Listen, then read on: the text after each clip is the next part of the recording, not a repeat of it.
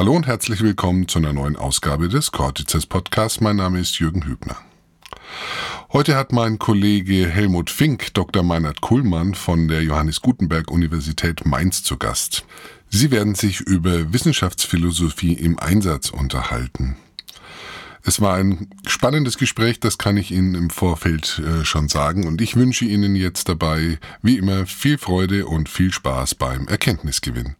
Ja, ich habe heute im Codices Podcast zu Gast Dr. Meinhard Kuhlmann, Physiker und Philosoph, tätig als Wissenschaftsphilosoph an der Johannes Gutenberg Universität Mainz. Hallo Meinhard. Hallo. Du hast ursprünglich, wenn ich da richtig informiert bin, Physik studiert und äh, dich gründlich mit der Quantentheorie befasst, bist dann aber in die Philosophie gewechselt. Äh, wie kam das? Hattest du von Anfang an ein philosophisches Interesse oder gab es da einen besonderen Auslöser? Ja, tatsächlich ist es ganz anders gelaufen ah. äh, und ziemlich komplex. Also ich wollte eigentlich ursprünglich mal Chirurg werden äh, und da muss man ähm, äh, auch verschiedene andere Sachen machen dazu. Unter anderem muss man Physikteile belegen. Und dann hatte ich überlegt, dann ziehe ich schon mal so, ein, so manche Physikteile vor, ähm, und hatte von der Schule aber auch Interesse, Philosophie zu studieren. Ähm, habe dann äh, erst diese Physikteile wollte ich machen für das, für, die, äh, für das Medizinstudium, bin dann aber von der Medizin abgekommen und dachte, naja, Philosophie wollte ich auch immer gerne mal machen. Äh, das hat mich in der Schule schon immer interessiert, das war mir aber irgendwie zu luftig. Also weil man keinen richtige, nicht richtig einen, ähm, Stoff hat, über den man da arbeitet. Und dann dachte ich, ja, mache ich Physik so im Nebenfach, damit ich etwas habe, was Handfestes, worüber ich äh, arbeiten kann.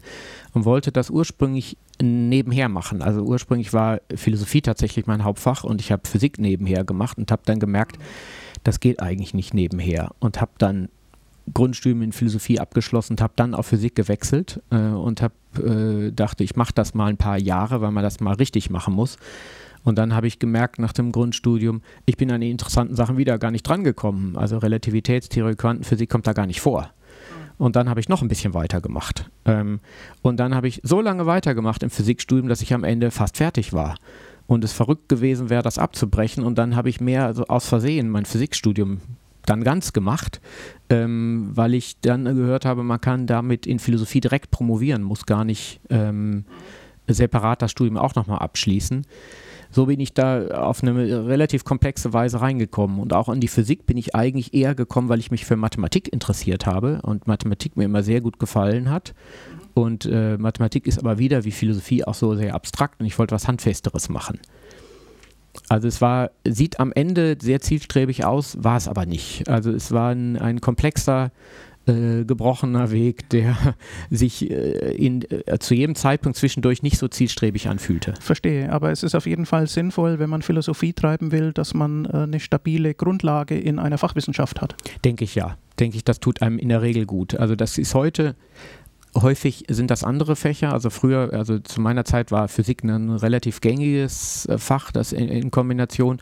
Heute ist es häufig Biologie, mhm. ähm, vielleicht auch Informatik äh, in dem Bereich. Das hat sich ein bisschen gewandelt, was das ist. Aber ich denke, es ist auf jeden Fall sinnvoll, eine, eine handfeste äh, empirische Fachwissenschaft auch wirklich gut zu kennen. Äh, gerade wenn man Wissenschaftsphilosophie machen möchte, ist das eigentlich äh, fast unverzichtbar. Ja, du bist ja sehr weit gekommen in der Physik. Du hast dich äh, gründlich mit Quantenfeldtheorie beschäftigt. Das ist ja der abstrakte Theorierahmen, in dem wir die fundamentalen Kräfte der Natur äh, heute beschreiben. Ähm, kann man das denn für die Öffentlichkeit kurz darstellen, was dabei Verständnisprobleme sind oder Interpretationsprobleme? Was beschäftigt da die Fachleute? Was hat dich beschäftigt? Du hast ja gründlich über Quantenfeldtheorie, über philosophische Fragen der Quantenfeldtheorie gearbeitet. Also ähm, die Quantenfeldtheorie ist ja im Grunde genommen die, die Weiterentwicklung der Quantenmechanik, die wir alle kennen, die insbesondere aus dem Versuch entstanden ist, die ähm, Quantenmechanik, die in Konflikt steht mit der Relativitätstheorie, irgendwie in Einklang zu bringen. Und daraus ist die Quantenfeldtheorie entstanden. Viele fundamentale Probleme sind eigentlich die gleichen wie in der Quantenmechanik auch.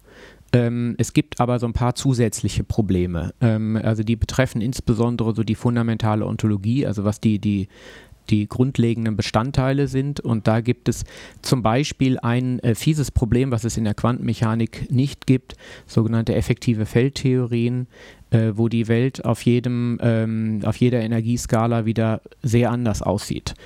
Und äh, es sieht so aus, als ob es da im Grunde eine unendliche, unendlichen Turm von, von verschiedenen Skalen gibt. Und das macht natürlich äh, einem Bild von der Welt, wo man eine fundamentale Ebene hat mit, äh, mit fundamentalen Bestandteilen, macht mächtig Probleme dafür. Das mhm, ist so, mhm. so ein Problem, was es dabei gibt.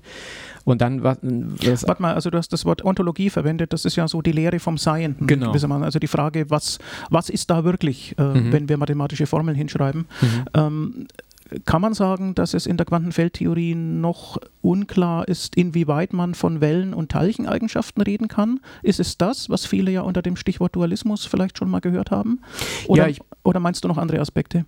Ja, das ist, ähm, ich meine, das ist ein Aspekt, den man aber im Grunde genommen auch in der, in der Quantenmechanik schon äh, zum Teil haben kann. Es gibt aber noch äh, fundamentalere Probleme. Ähm, mhm. Also, dass man gar nicht ähm, so einen einheitlichen Rahmen hat wie in der Quantenmechanik, sondern dass das, wenn man verschiedene Energieebenen betrachtet, man äh, sich das Bild ganz unterschiedlich, also radikal unterschiedlich darstellt. Mhm. Aber es ist äh, im Wesentlichen, kann man sagen, die Probleme, die man in der Quantenmechanik hat, auch Sachen mit Welle-Teilchen-Dualismus und so, dass das in der Quantenfeldtheorie äh, jetzt nicht irgendwie gelöst ist. Also es kommen allenfalls Probleme dazu, aber es fallen keine Probleme weg. Ah ja. Und Probleme stellen sich zum Teil vielleicht ein bisschen anders dar, aber im Prinzip hat man das ganze Spektrum weiterhin. Das also du würdest nicht sagen, wenn man sich nur auf diese mathematisch formulierten Theorien einlässt und das studiert, dann lösen sich die Probleme schon. Das kann man nicht sagen. Nein, ganz sicher nicht. Ganz sicher nicht. Also ich würde auch gar nicht sagen, dass da eigentlich irgendein Problem wirklich gelöst ist, ein fundamentales Problem. Die sind alle, also die Probleme, die man vorher bei der Quantenphysik hatte, bei der Quantenmechanik hatte, bei der nicht relativistischen, ähm, also die, die noch nicht ähm, in Einklang gebracht worden ist mit der speziellen Relativitätstheorie, die sind alle unvermindert weiter da. Und es mhm. ist auch die äh, bis heute anhaltende, eine sehr fundamentale ähm, äh, Diskussion und auch äh, äh, es gibt kein Einverständnis darüber, was die, die richtige Sichtweise ist. Also mhm. eine Sichtweise tatsächlich ganz interessant ist, wo man ähm, das ist in den letzten zehn Jahren hat das eine besondere Rolle gespielt.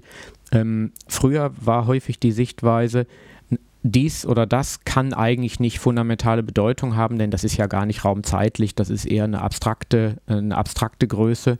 Mhm. Und es gibt immer mehr ähm, Leute, die sagen, naja, wenn das, wenn uns die Physik sagt, dass das das Fundamentale ist, dann ist es vielleicht nicht so, dass wir uns, ähm, äh, dass das nicht sein kann, weil das nicht in unsere klassischen Alltagsvorstellungen passt.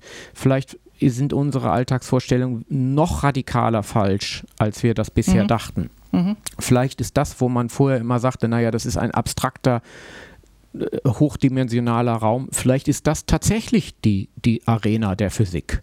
Mhm. Ähm, das ist natürlich ein radikaler Schritt, äh, wo bestimmt nicht alle mitgehen. Also das würde heißen, was man für real hält, wandelt sich in Abhängigkeit vom Erfolg bestimmter Theorien. Genau, genau. Und man sagt, wenn er, bestimmte Theorien extrem erfolgreich sind und das fundamentale, die fundamentalen Größen, die da vorkommen, aus unserer Sicht einmal, also gar nicht sich eignen als etwas, was, was so die materielle Welt, äh, einen Rahmen für die materielle Welt, Welt äh, darstellt, vielleicht müssen wir radikaler unsere Vorstellungen ändern. Und mhm. dieses sehr abstrakte ist tatsächlich die, die Arena, in der Physik passiert. Mhm. Aber das ist ein, ein sehr, sehr großer Schritt, der wo die Frage immer noch ist, gibt es da vielleicht andere Möglichkeiten? Ja, wir sollten vielleicht nochmal sagen, wir reden ja über konzeptionelle und über Deutungsprobleme. Mhm. Als physikalische Theorien äh, sind diese Quantenfeldtheorien ja überaus erfolgreich. Genau. Also sie machen genau. Voraussagen, die man sehr präzise nachmessen kann und das ist auch ganz unstrittig. Genau, also empirisch gibt es da keine Probleme. Es ist wirklich die, die Interpretation davon, die macht Schwierigkeiten. Mhm. Du hast vorhin eher so nebenbei gesagt, ja, die normale Quantenmechanik, die wir, die wir ja alle kennen. Nur wer ist wir? Also äh, nicht alle kennen sie so gut. Ähm, würdest du denn sagen, dass solche Fragen äh, einer interessierten Öffentlichkeit leicht vermittelbar sind? Also die Quantentheorie gilt ja immer als äh, etwas, wo die Leute dann Respekt haben und wo man nicht so genau weiß und so. Ähm, wie schätzt du da die Popularisierung ein? Also was ein, äh, denke ich, ein großes Problem bei der Popularisierung der Quantenmechanik ist, dass man dass die Gefahr besteht, dass man es so, also man versucht ja immer Sachen möglichst plastisch zu machen. Und wenn man sie plastisch macht, ähm, besteht die Gefahr, dass man denkt, ah, okay, jetzt habe ich es verstanden.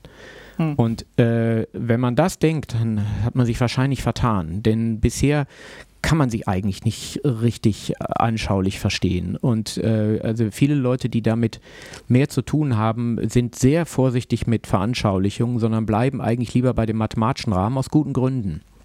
Weil die anderen Sachen, also zum Beispiel, wenn man Heisenbergsche Unschärferelation, wenn man das versucht irgendwie anschaulich zu machen, dann geht das häufig über so einen Tisch mit Billardkugeln, die man, wenn man die berührt, dass man sie, wenn man genau wissen will, wo sie sind, dann die, die Geschwindigkeit stark verändert.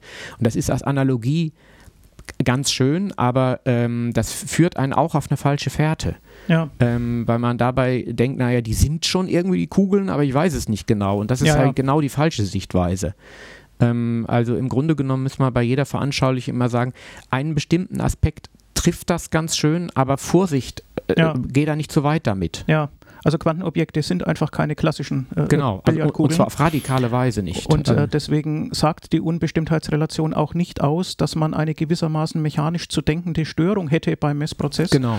sondern dass eben Werte vorher einfach nicht festliegen. Genau, und, genau. Äh, ja, ja. Und das Bild suggeriert aber was anderes und das ist an diesen Bildern so gefährlich. Mhm. Du hast promoviert über ein Thema aus der Quantenontologie, also die Frage, was im Bereich der Quantenphänomene nun wirklich da ist. Und einer der Begriffe, der bei dir eine große Rolle spielt, ähm, eigentlich eher untypisch, findet man bei den wenigsten Autoren, ist der Begriff der Tropen. Und zwar nicht Tropen im Sinne von äh, in der Nähe des Äquators oder so, sondern ja, was, was sind Tropen in dem Sinne, in dem du es verwendest und äh, wofür ist der Begriff nützlich? Mhm. Also das ist ein Begriff, der aus der Philosophie stammt und der erstmal tatsächlich, äh, über den man tatsächlich erstmal so ein bisschen stolpert. Ähm, also ganz knapp gesagt sind das äh, partikularisierte Eigenschaften. Das muss man natürlich sagen, was das ist. Also normalerweise versteht man Eigenschaften wie rot sein oder, oder tapfer sein als etwas, was ganz viele verschiedene Dinge haben können.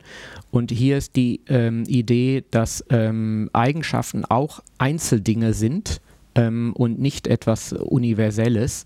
Da gibt es jetzt erstmal ähm, also eine große philosophische Debatte da, dazu und man kann das auch rein philosophisch rechtfertigen, was daran attraktiv ist. Das will ich aber jetzt gar nicht machen, sondern mal kurz sagen, warum das speziell in der Physik attraktiv ist. Und da ist es so, dass in der Quantenphysik es ein großes Problem gibt mit der Identität von, von Quantenobjekten.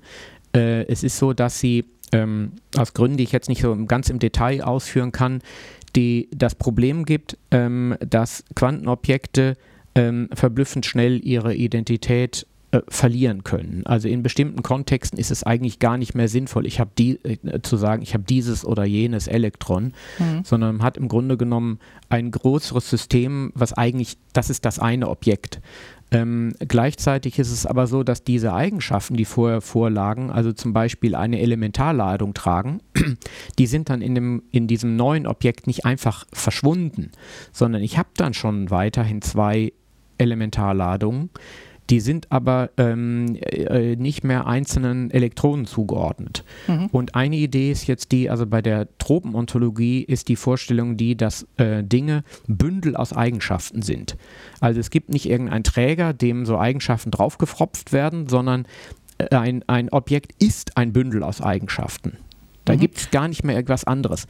Und das lässt es zu, dass man dieses Bündel äh, leichter aufbricht und andere Bündel bildet, als in dieser klassischen aristotelischen Sichtweise, wo man ein Substrat hat, dem bestimmte Eigenschaften zukommen. Aha, das heißt, man ähm, ändert die Auffassung darüber, was man als grundlegend betrachtet. Genau. Äh, normalerweise würde man ja denken, man hat zunächst mal Objekte, mhm. klassische Objekte oder Quantenobjekte und die haben halt dann irgendwelche Eigenschaften. Genau. Und du würdest jetzt umgekehrt vorgehen und würdest sagen, die Objekte haben wir noch gar nicht, sondern wir denken uns zunächst mal sozusagen ja frei flottierende Eigenschaften und, und binden die dann zusammen. ja, wie? also frei flottieren können die alleine nicht. Also das ist nicht die Sichtweise, dass die jetzt alleine, äh, die sind, treten immer in Bündeln auf. Mhm. Aber es ist so, dass die ähm, diese Bündelsichtweise, das ist meine Vorstellung, dass die besser dazu passt, dass diese Bündel so, so fix wieder neu gebildet werden können.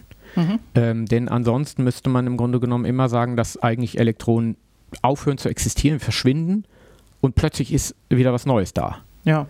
Und dies ist eine, das ist meine Vorstellung, eine natürlichere Sichtweise für diese dieses äh, relativ schnelle Vergehen und neuen Entstehen von, von Dingen. Mhm.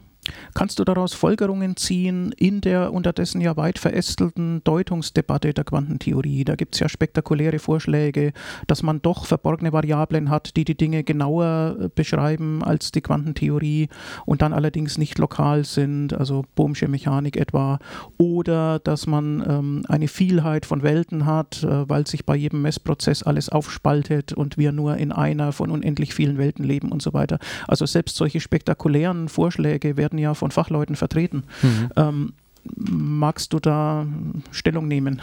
Ja, also erstmal die äh, äh, zum Anfang der Frage, also zu dem, was ich vorher gesagt habe mit den Tropen, das sind im Grunde genommen zwei unabhängige Fragen. Also es ist nicht so, dass diese Sache da jetzt bei dem äh, da einen Ausschlag geben würde dafür. Das stellt sich natürlich je nachdem, was man mhm. für eine ähm, äh, Einstellung hat zu diesem grundlegenden Problem in der Quantenmechanik, wo die Lösung, die du jetzt eben skizziert hast, äh, Varianten sind, stellt sich das natürlich anders dar, aber es sind schon zwei separate Diskussionen erstmal. Ah ja. Ähm, also du machst nicht eine neue Deutungsschule auf damit? Nein, nein, nein, nein, nein. Äh, also man könnte das mit jeder von denen auch nochmal wieder kombinieren, wenn man wollte. Also da gibt es ah, ein größeres, ja. großes Spektrum. Und da ist es so, dass in dieser Deutungsdebatte, ähm, also die ist, äh, also wenn man wenn man nicht ganz ideologisch ist, muss man, äh, denke ich, sagen, dass sie einfach offen ist bis heute. Es gibt eine Reihe verschiedener Vorschläge. Ähm, keiner von diesen Vorschlägen hat sich bisher durchgesetzt. Ähm, äh, die meisten haben Sympathien für das eine oder das andere. Ich habe auch Sympathien und Antipathien äh, dabei. Aber ich wäre vorsichtig zu sagen, das ist die Lösung. Äh, einfach deswegen, weil mir völlig bewusst ist, dass jeder dieser Vorschläge hat mächtige Probleme und gewisse Vorzüge. Mhm. Ähm, und äh, da muss einfach weiter gearbeitet werden. Und was man auch sagen muss, äh, was also in der, in der fundamentalen Physik ist jedem klar, ähm, dass sich da irgendwas Grundsätzliches nochmal ändern wird in den nächsten Jahrzehnten, hoffentlich, also oder Jahrhunderten, weil es so mächtige Spannungen gibt. Ähm, du meinst zwischen, zwischen Quantentheorie und Quantenfeldtheorie einerseits und äh, den Raum-Zeit-Theorien genau. andererseits. Genau. Also da wird sich auf jeden Fall nochmal was ändern.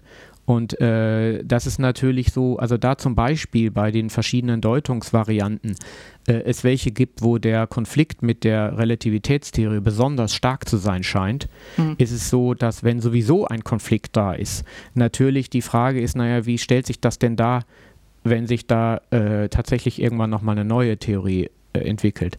Allerdings, warum man darauf nicht gerne warten möchte, das ist jetzt seit Jahrzehnten schon dieses Problem da. Ja. Und man, äh, also es ist so ein bisschen die Gefahr, dass man so lange wartet, dass man selber schon wieder gestorben ist und dann die Nächsten das machen können. Und darum sagt man, dann möchte man lieber was Provisorisches machen, weil es äh, nicht so aussieht, als ob das in den nächsten fünf Jahren da wäre. Die, ja, die, na, es ist ja auch unbefriedigend, äh, wenn man nicht sagen kann, welche Deutung der Quantentheorie und damit welches Verständnis der Theorie über ihre Aussagekraft über die Natur denn das Richtige ist.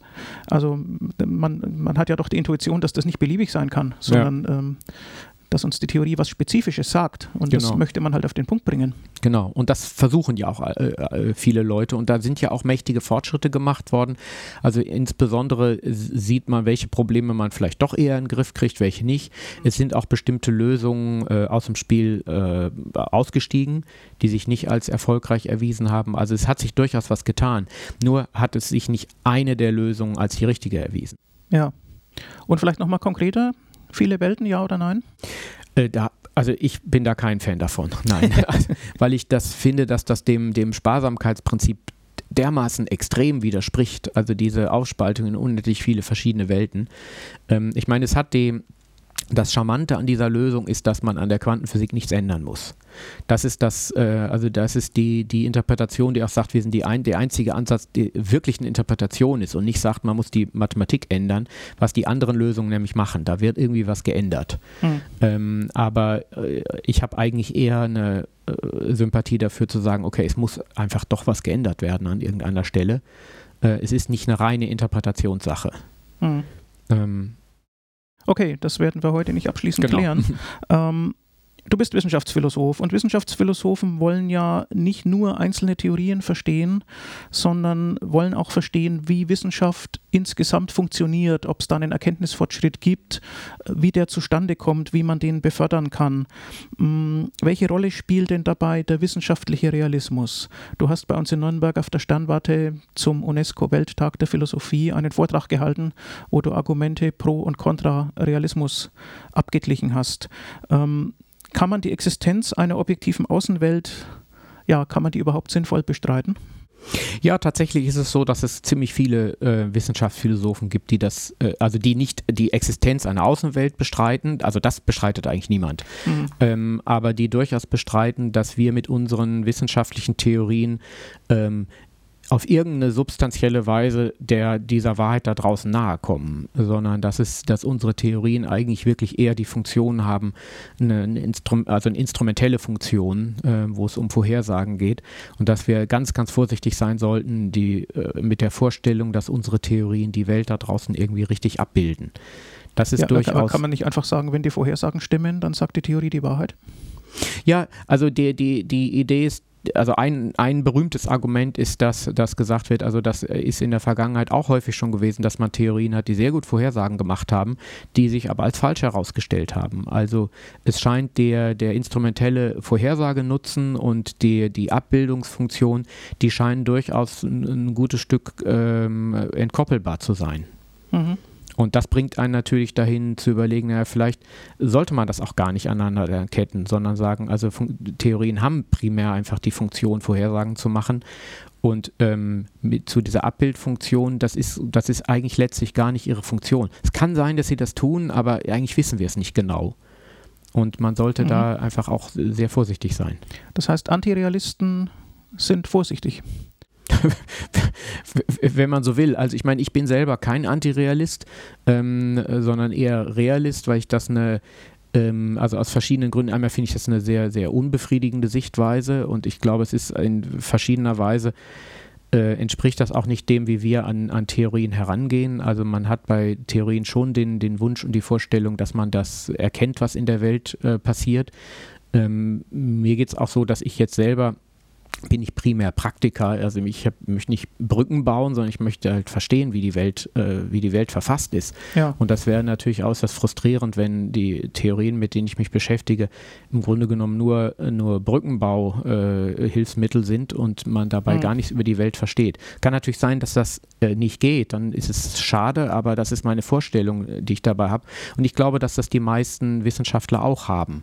Also die wollen schon wirklich was über die Welt verstehen. Und zumindest muss man, glaube ich, sagen, dass es der Theoriebildung sehr, dass es sehr förderlich dafür ist, dass man diese Vorstellung hat. Mindestens das ist, glaube ich, so.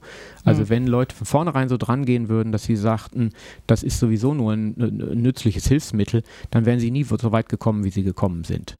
Könnte man nicht sagen, wenn eine Theorie toll funktioniert, bestens bestätigt ist, dann ist das für diesen Gegenstandsbereich eigentlich der beste Zugriff, den wir haben, um herauszufinden, ähm, was tatsächlich der Fall ist. Genau, ich meine, würde ich auch sagen, also es ist auch so, man muss sich ja fragen, warum ist das denn so, dass sie so gut funktionieren als Vorhersageinstrumente? Und wenn sie das äh, sehr lange, sehr stabil tun und in sehr unterschiedlichen Kontexten, muss man sagen, also eigentlich kann man das am besten dadurch erklären, dass man sagt, naja, sie treffen es halt auch irgendwie ganz gut, wie die Welt da draußen verfasst ist. Sonst, sonst würden sie ja diese Vorhersagen nicht so gut machen können. Mhm. Ähm, das ist ein Argument, was ich selber, das nennt man das sogenannte Wunderargument, was ich selber für sehr plausibel halte. Also das besagt, ähm, wenn nicht etwas Reales dahinter wäre, dann wäre der Erfolg dieser Theorien ein Wunder. Genau, genau. Mhm. Genau, deswegen heißt es Wunderargument. Das hängt doch sicher sehr stark davon ab, von welchem Wissenschaftsbereich wir reden. Mhm. Also die Grundlagenphysik, ähm, also da kann man Dinge sehr präzise nachmessen, ähm, hohe Verlässlichkeit. Wie schaut es denn in der Psychologie aus? Wie schaut es in der Soziologie aus? Wie schaut es in der Volkswirtschaftslehre aus? Genau, ich meine, da bin ich natürlich weniger Fachmann, weil ich äh, primär Philosoph, Philosoph, der Physik bin. Ähm, ich habe den Eindruck, dass äh, zum Beispiel der, der radikale Konstruktivismus, der eine sehr extreme antirealistische Position ist. Das ähm, ist, der ist besonders stark verankert bei Leuten, die jetzt eher in der Psychologie zu Hause sind. Ähm, was vielleicht daran liegt, dass man da also da muss ich aber jetzt im Grunde genommen auch ein bisschen raten, wo man mehr die Vorstellung hat, dass wir äh, ähm, uns selber die Welt so auf eine bestimmte Weise zusammenbasteln und das gar nicht direkt mit der Welt zu tun hat. Also dass das äh, auf eine radikale Weise unsere Konstruktionen sind. Da kann man es vielleicht besser besser verstehen, dass man auf diese Ideen kommen kann. In der Physik, finde ich, ist das, äh, ist diese, diese Vorstellung unpassender. Hm. Also wobei man natürlich auch Psychologie sehr naturwissenschaftlich betreiben kann. Ja, natürlich, genau. Das ist nicht so, dass alle das so sehen, aber da ist es vielleicht, hat man mehr diese, mit dieser äh, Thematik zu tun, dass Leute sich ihre eigene Welt basteln. Hm. Und das mit der Draus Außenwelt gar nichts zu tun hat. Hm. Na gut, nach Geisteswissenschaften und Theologie und so weiter frage ich jetzt gar nicht. ähm, du hast dich sehr gründlich mit Ökonophysik beschäftigt und äh, hast darüber auch habilitiert, Econophysics. Ähm, was ist das eigentlich? Äh, ist das nur die Anwendung von Modellen, die man aus der Physik schon kennt und dort studiert hat, ähm, auf Phänomene des Wirtschaftslebens oder steckt mehr dahinter? Welche Analogien zieht man da? Mhm. Also ich würde schon sagen, dass da mehr dahinter steckt. Ähm, also es ist ein äh, Bereich, wo, also es ist in der Tat so, dass, dass Ansätze aus der Physik verwendet werden, um sozioökonomische Phänomene zu verstehen. Ähm, was dahinter steckt, ist im Grunde genommen im Wesentlichen sind die Ansätze, wo es um kom sogenannte komplexe Systeme geht. Und äh, komplexe Systeme sind äh, Systeme, bei denen also insbesondere makroskopische Ordnungsstrukturen entstehen, ähm, aus einer eigentlich relativ ungeordneten Interaktion von Systembestandteilen, die ganz einfach verfasst sind und wo man ähm, denkt, wo man verblüfft ist, dass so komplexe Muster auf der Makroebene entstehen, ohne dass das jemand selber aktiv ordnet. Man kann das aber im Rahmen dieser Theorien sehr gut verstehen, wie sowas zustande kommen kann. Und das ist etwas, was man in ganz unterschiedlichen Bereichen sehen kann. Also man kann das in der Physik sehen, also zum Beispiel, was, was die, alle Leute kennen, Phasenübergänge. Das ist zum Beispiel so ein mhm. äh, ganz plastisches Beispiel ähm, also festflüssig, flüssig, gasförmig, aber es gibt auch noch andere Phasenübergänge. Ähm, und da gibt es häufig das Phänomen, dass sich ähm, auf, der, ähm, auf der Mikroebene, also dass da nichts Spektakuläres passiert, mhm. Also sagen wir mal gleichmäßigen Energiezufuhr gibt. Und plötzlich gibt es an irgend, äh, zu irgendeinem Zeitpunkt einen ganz ganz kräftigen ähm, Umschlag auf der Makroebene. Also es passiert was ganz Extremes auf der Makroebene. So ein Phasenübergang oder was wir alle kennen, ein Crash am Finanzmarkt. Ähm, der, ähm, also wenn, die, die, wenn es ein großes politisches Ereignis gibt, wenn dann die Börsen einbrechen, das ist ganz nachvollziehbar und das ist auch nicht, äh, also äh, ähm, theoretisch gesehen nicht, nicht interessant. Mhm. Das Interessante ist, wenn es so einen Crash aus dem Nichts gibt oder mhm. sehr, sehr mhm. starke Bewegung aus dem Nichts. Und das ist etwas, was man klassischerweise nicht erwarten sollte, was man aber faktisch beobachtet. Übrigens auch in einem ganz anderen Bereich, äh, zum Beispiel auf dem Meer, sogenannte Monsterwellen, äh, also sehr, sehr hohe Wellen. Natürlich gibt es einen Tsunami, wenn es ein Erdbeben gibt, klar. Aber es gibt halt auch sehr, sehr große Wellen, ohne dass es irgendwo ein Erdbeben oder irgendwas gibt.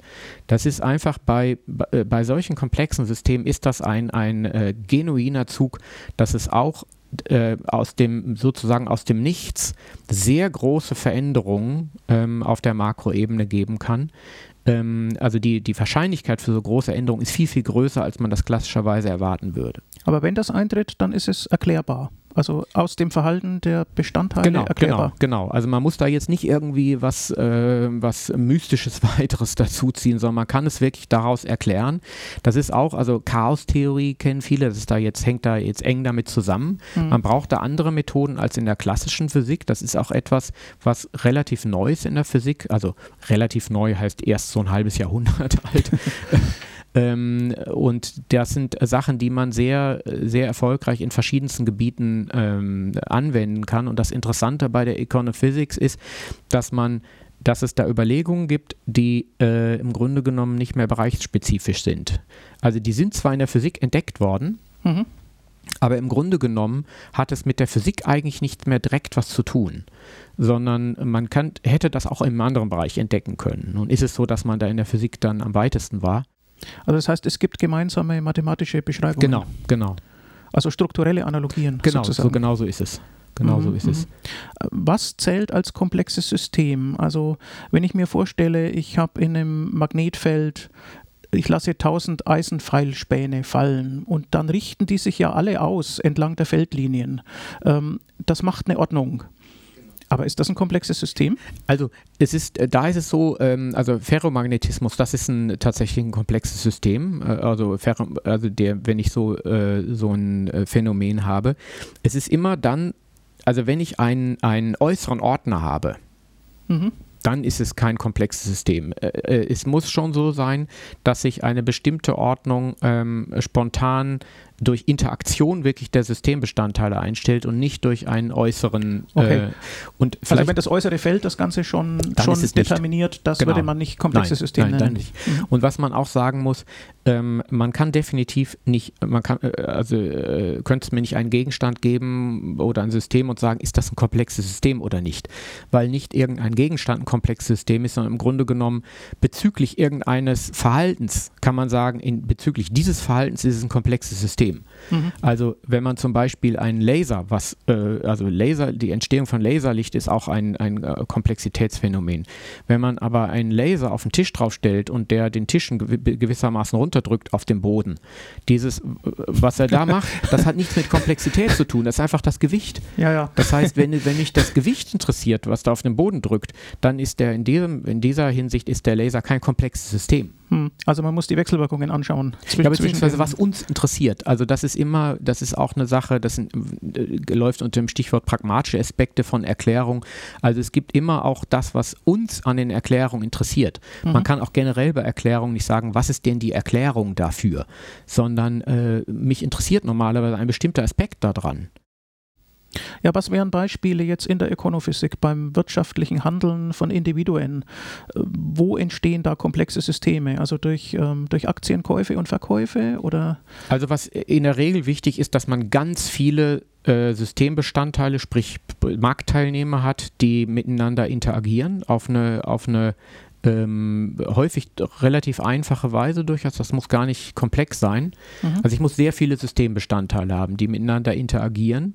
Und dann kann es passieren, dass man dann, ähm, dass dann auf der, äh, auf der Gesamtebene es ein Verhalten gibt, was nicht einfach nur sozusagen die, die zufälligen Bewegungen auf der Mikroebene wiedergeben, sondern äh, wo was Stärkeres passiert. Und das kann es, das kann es in unterschiedlichsten Kontexten geben.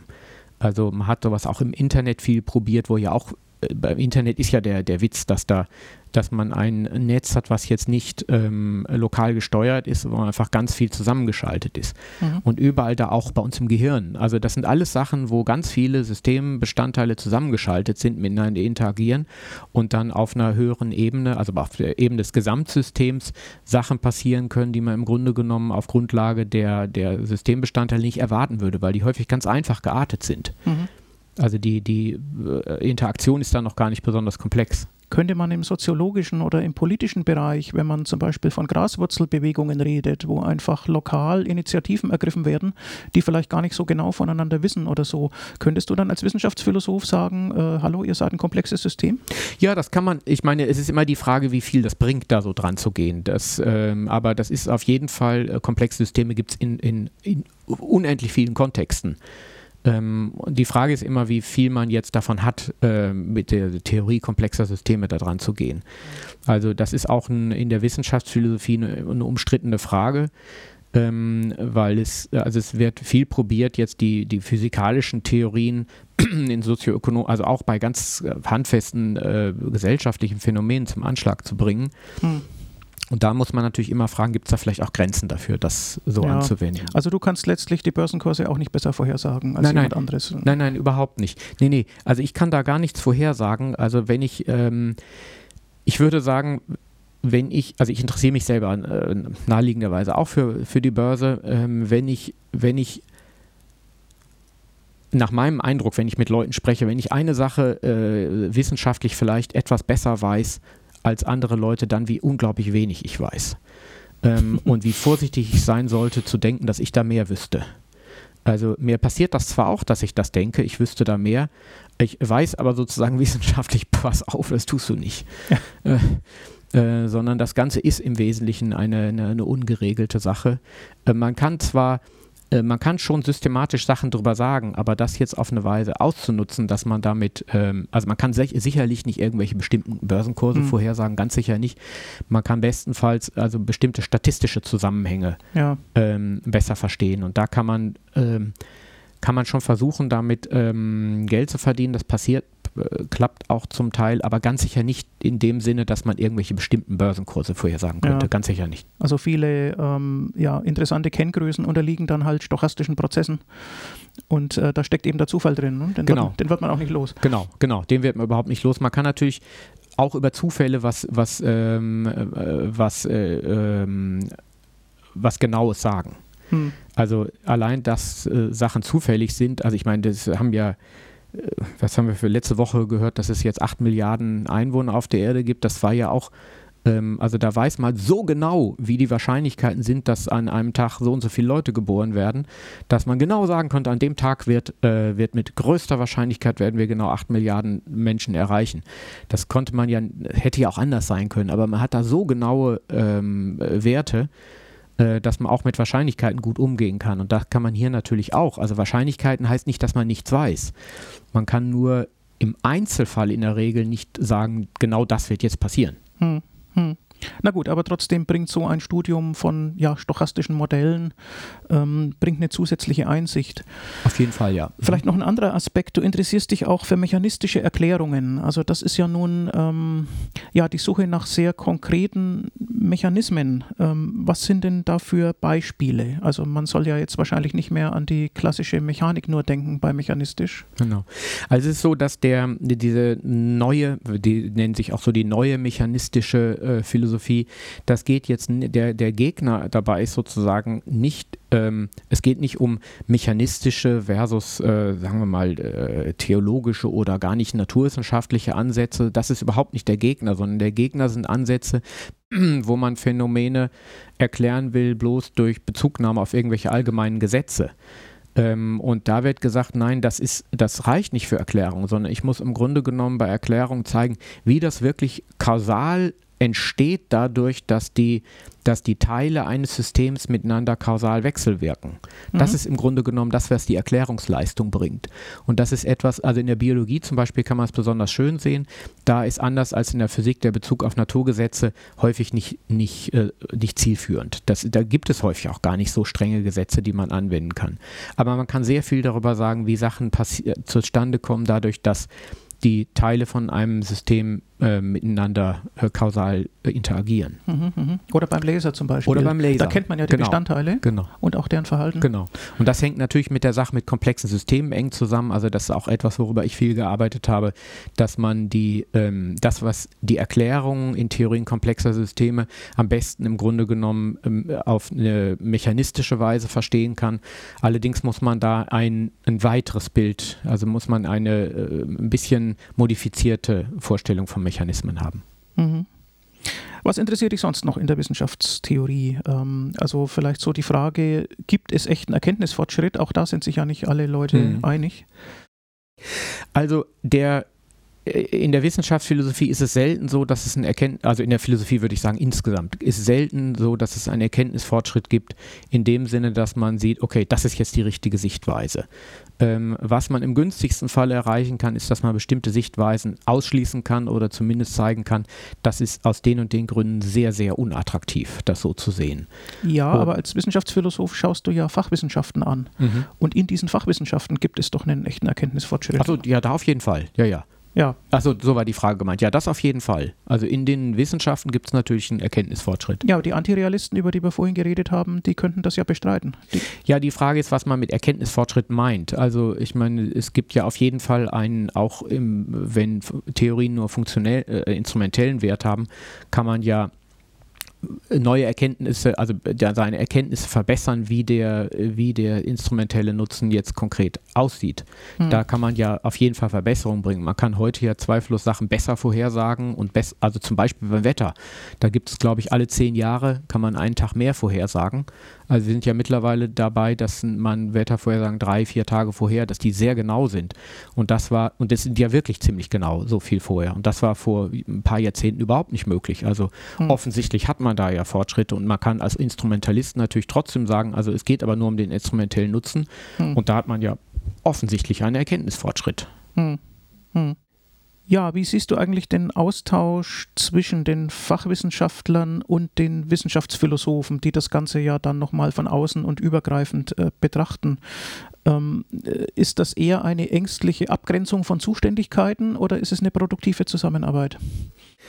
Ja, das ist mal so und mal so. Also ähm, das ist in der Philosophie der Physik, äh, hat wahrscheinlich jeder da auch leidvolle Erfahrungen gemacht. Also ähm, leider ist es so, je, je näher die Physiker an den, den eigenen Themen dran sind, desto mehr denken sie, das weiß ich doch selber am besten.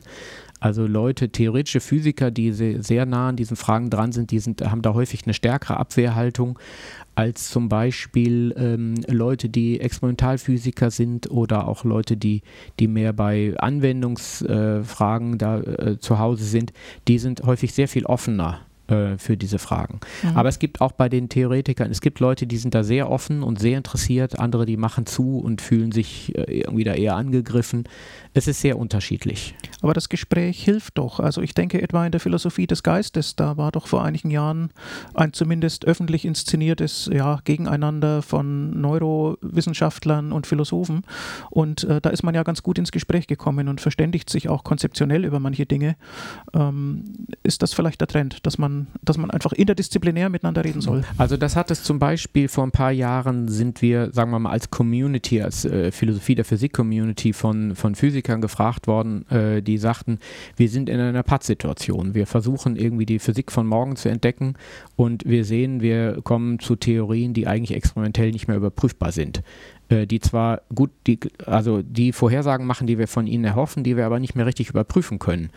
Ähm, und die Frage ist jetzt, kann man irgendwie was, ähm, kann man Theorien auswählen oder ausmustern, ohne dass man das auf eine experimentelle Weise tut? Ähm, was man ja eigentlich so die, die hm. Vorstellungen, die man hat. Weil man, weil, man, einfach keine neuen experimentellen Daten kriegt in genau, dem, in dem also Energiebereich. Die, die Experimente, ja. die man machen müsste, die kann man aus praktischen Gründen nicht machen, weil die viel zu teuer wären. Dass man kann keinen Collider von hier bis zum Mond bauen. Ähm, und weil man das nicht kann, kann man diese Theorien ärgerlicherweise nicht mehr überprüfen. Und die Frage ist jetzt, wenn da verschiedene Theorien, also widersprechende Theorien im Spiel sind, ist es möglich, da eine Entscheidung zu fällen, ohne dass man das, wie man das früher mal gemacht hat, auf eine experimentelle Weise zu, tut. Also dass man ein Experiment macht und sagt, okay, das zeigt uns, diese Theorie ist die richtige und das ist die falsche. Hm. Und, oder wahrscheinlich die richtige oder wahrscheinlich die falsche. Und das scheint man da nicht mehr tun zu können. Und dann ist die Frage, gibt es da vielleicht andere Kriterien? Und dann die, fragt man die Philosophen. Genau, dann fragt man Philosophen, weil die natürlich bei so Sachen zu Hause sind. Also ich meine, das ist in der Wissenschaftsgeschichte immer so gewesen, wenn es sehr fundamentale Probleme gibt bei der Entwicklung von Theorien, dann werden auch Fachwissenschaftler äh, philosophisch und interessieren sich für, für philosophische Fragen. Hm. Und dann gibt es diese, diese Interaktion. Würdest du sagen, dass es auch in der Wissenschaftsphilosophie Moden gibt? Also so aktuell vielleicht, äh, dass jetzt alle über künstliche Intelligenz und, und Big Data reden? Genau, also das gibt es ganz bestimmt, solche Moden. Ähm, andererseits muss man sagen, es hat natürlich auch Vorteile, wenn ich, ähm, zu, also auch in der Wissenschaft gibt es natürlich Moden, wenn ich zu jeder Zeit alle Leute tausend unterschiedliche Sachen machen, sondern wenn man sich sozusagen mal auf ein Thema konzentriert. Das ist so die positive Seite von Moden.